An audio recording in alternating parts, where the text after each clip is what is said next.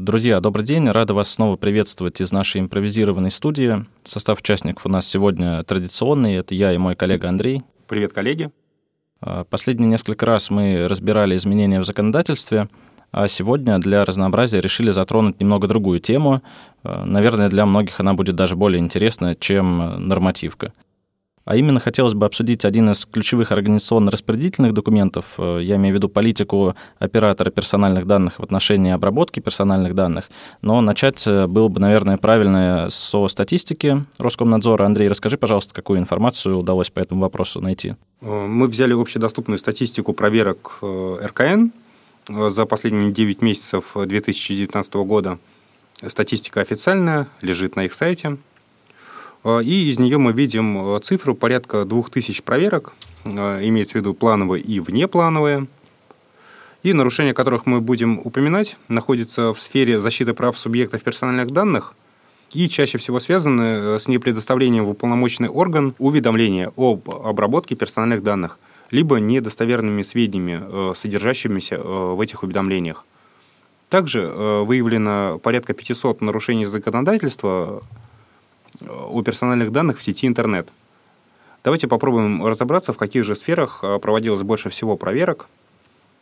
И э, на первом месте фигурирует учреждения из сферы здравоохранения, их порядка сотни. На втором месте государственные и муниципальные органы, их порядка 90. 71 э, образовательное учреждение, 61 учреждение из сферы ЖКХ, и далее по неспадающей их все меньше, меньше, меньше. И э, на последнем месте это МФЦ, у которых нарушений всего 11. Во всех организациях наиболее частым нарушением э, стало не принятие оператором мер по опубликованию на сайтах или обеспечению неограниченного доступа к документу, определяющего его политику в отношении обработки персональных данных, а также к сведениям о реализуемых требованиях э, о защите персональных данных.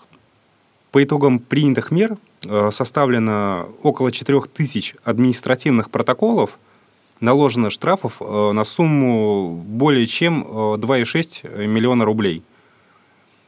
Какой из этого можно сделать вывод? Мы видим, что львиная доля нарушений связана с политикой в области персональных данных, собственно, ключевым документом. На этот счет как раз на том же сайте Роскомнадзора есть замечательный документ – рекомендации по составлению документа, определяющего политику оператора в отношении обработки персональных данных. На базе э, этого документа мы и построим э, наше дальнейшее обсуждение. Э, да, на собственной практике я могу сказать, что рекомендации эти достаточно дельные. С одной стороны, они довольно очевидные, но почему-то многие их не используют или не знают, как использовать, или вообще пренебрегают при разработке политики в своей организации. Мы их со своей стороны активно используем при работе с нашими клиентами в том числе. А, и вот решили сегодня с вами тоже ими поделиться. А, давайте тогда начнем потихоньку рассматривать, э, что все-таки рекомендует Роскомнадзор. Ну и по мнению Роскомнадзора, и мы, собственно, с этим мнением солидарны, в политику в отношении обработки персональных данных э, рекомендуется включить э, следующие разделы. А, сейчас дальше пойдем по разделам, я их буду перечислять и каждый немножко комментировать. Первый раздел – это общие положения – а, в указанном разделе рекомендуется описать назначение политики, а также включить основные понятия, которые в ней используются.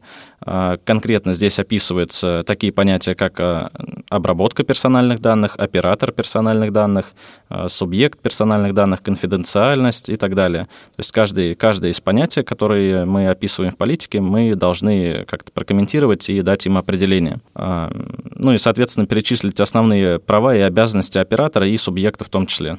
А, ну и следующий раздел — это цели сбора персональных данных. Здесь у нас э, речь идет про то, что обработка персональных данных должна ограничиваться достижением конкретных и заранее определенных и законных целей. Ну и здесь важно отметить, что не допускается обработка персональных данных, которые несовместимы с этими целями, э, которые вы формируете, соответственно, в политике. Э, давайте попробуем разобраться, как, собственно, у нас формируются цели обработки персональных данных – здесь все достаточно просто. Для определения целей вам необходимо будет обратиться к существующим уже нормативно-правовым актам, а, которые регламентируют обработку персональных данных. И второй момент — это внутренняя документация. А, с нормативкой, я думаю, что многим понятно, а вот под внутренними документами я имею в виду, например, устав организации, внутренние регламенты, описывающие существующие процессы. По внутренней документации вам сразу будет понятно, где у вас есть э, точки соприкосновения с персональными данными и какие информационные системы вы используете, кто в них работает, э, соответственно, какие цели там достигаются и выполняются. Так, э, следующий раздел — это правовые основания обработки персональных данных. Давайте я здесь зачитывать определения не буду, я их просто перечислю, и я думаю, что всем сразу все будет понятно. Под правовыми основаниями здесь могут быть федеральные законы, постановления правительства, различные приказы, уставные документы оператора, договоры с субъектами персональных данных или соглашения какие-то, обязательно согласие на обработку персональных данных. Здесь хочу отметить очень интересный пункт, э, на который делает акцент Роскомнадзор. 152 э, ФЗ не может служить правовым основанием обработки персональных данных оператором, э, поскольку указанный закон регулирует отношения, связанные с обработкой персональных данных, а также закрепляет требования, которые предъявляются к операторам при обработке ПД. Очередной пункт, который должен быть отображен в вашей политике, четвертый, это объем и категории обрабатываемых персональных данных и категории субъектов персональных данных. Этот раздел у нас, получается, завязан с целями, то есть с предыдущим разделом, потому что содержание и объем обрабатываемых персональных данных должны соответствовать заявленным целям обработки обрабатываемые персональные данные не должны быть избыточными по отношению к заявленным целям их обработки. А, что касается категорий, к категориям субъектов персональных данных э, здесь могут быть отнесены в первую очередь работники оператора, э, бывшие работники, кандидаты на замещение вакантных должностей, а также родственники работников. Э, следующая категория, вторая, это клиенты и контрагенты оператора. И третья — это представители или работники клиентов и контрагентов оператора. И, соответственно, в рамках каждой из категорий субъектов э, и применительно конкретным целям э, нам нужно будет перечислить э, все обрабатываемые персональные данные. Ну и если вы обрабатываете, например, биометрию или специальную категорию персональных данных, ну, здесь имеется в виду информация о состоянии здоровья или там, информацию о религиозных убеждениях, то отдельно нужно будет описать все случаи, в которых вы осуществляете обработку этих категорий.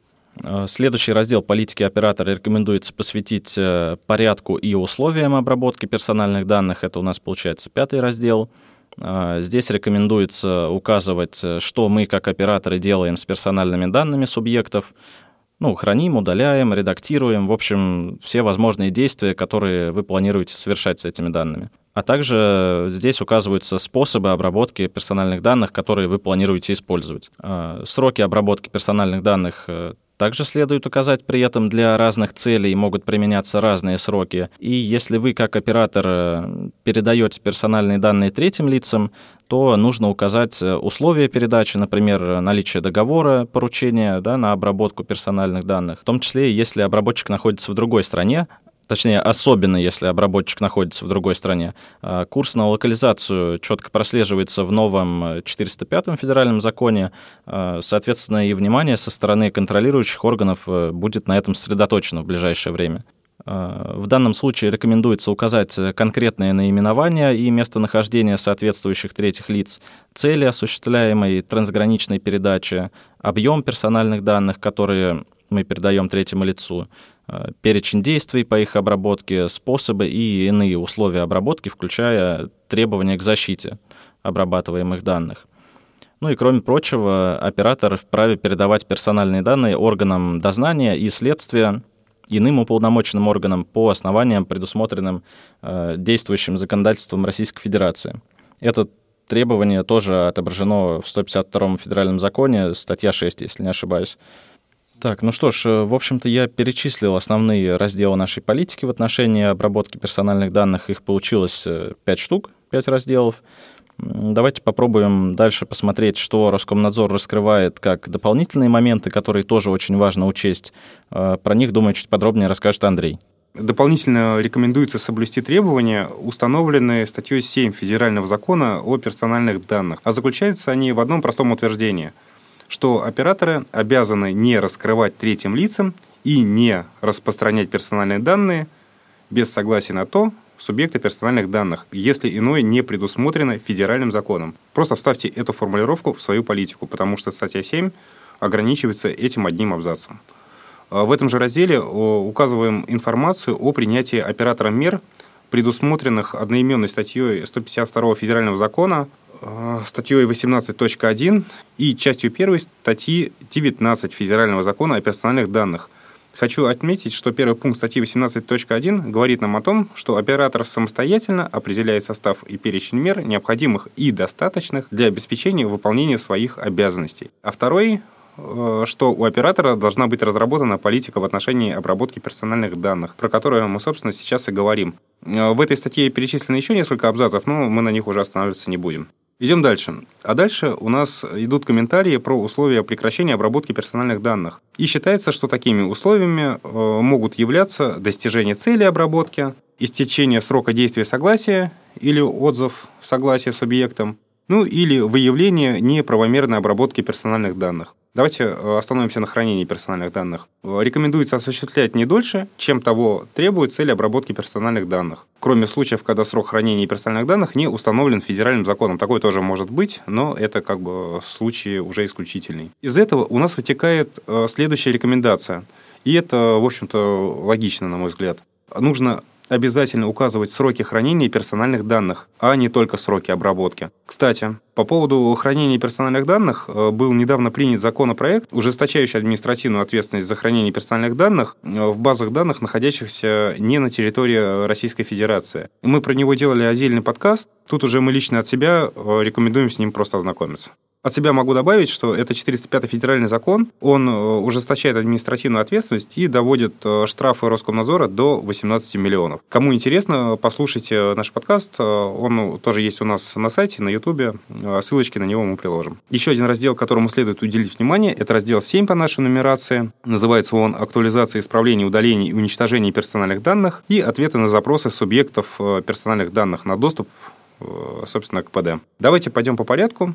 Актуализация и исправление. То есть часть раздела мы посвящаем описанию правил актуализации и порядку прекращения обработки неактуальных персональных данных. Э, в случае подтверждения факта неточности персональных данных или э, неправомерности их обработки. Вторую же часть раздела посвящаем, соответственно, уничтожению персональных данных. Поскольку после достижения цели обработки или в случае, если вы получили от субъекта заявление, запрос об отзыве согласия на обработку обработку персональных данных, вы как оператор в соответствии со 152 ФЗ обязаны прекратить э, дальнейшую обработку данных субъекта. Мы, в свою очередь, рекомендуем расписывать процесс уничтожения и прекращения обработки. А особенно важно условия, при которых эти процессы запускаются. Обратить внимание э, на договоры, особенности федерального закона, ваше соглашение с субъектами. Они иногда предоставляют э, вам, как оператору, возможность продолжать обработку э, после отзыва согласия. Все это дело обязательно описываем и фиксируем, э, фиксируем непосредственно в политике, так как это в будущем э, может обезопасить нас от лишних конфликтов с субъектами. Ну и последнее,